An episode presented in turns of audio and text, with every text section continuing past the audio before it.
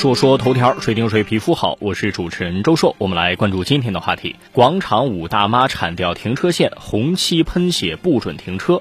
最近在湖南永州，一群跳广场舞的大妈们为了占场地，集体手持铁锤等工具铲掉了停车线，并且用红漆喷写不准停车的字样。这么一个视频走红网络。知情人说。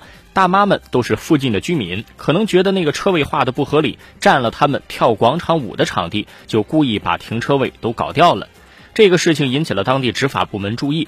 祁阳市城市综合执法局的工作人员表示，执法队员到现场进行了阻止和劝导，接下来也会重新划回车位。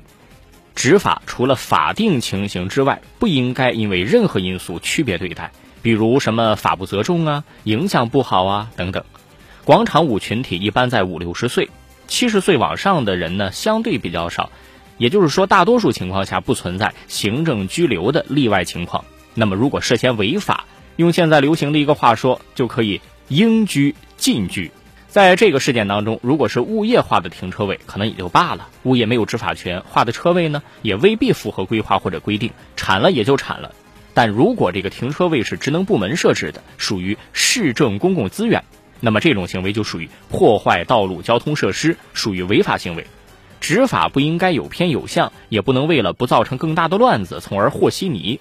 全国各地出现的一些广场舞闹事事件，就是因为没有立好规矩，从而让这个群体的部分人把个人权利置于公共利益之上，没有法律意识和公民意识。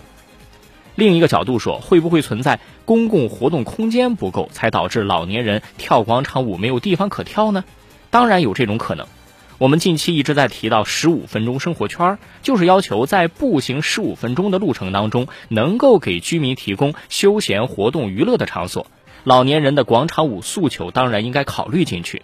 而目前的情况是，不少城市小区高楼大厦不少，停车泊位不少，但是活动空间寥寥无几。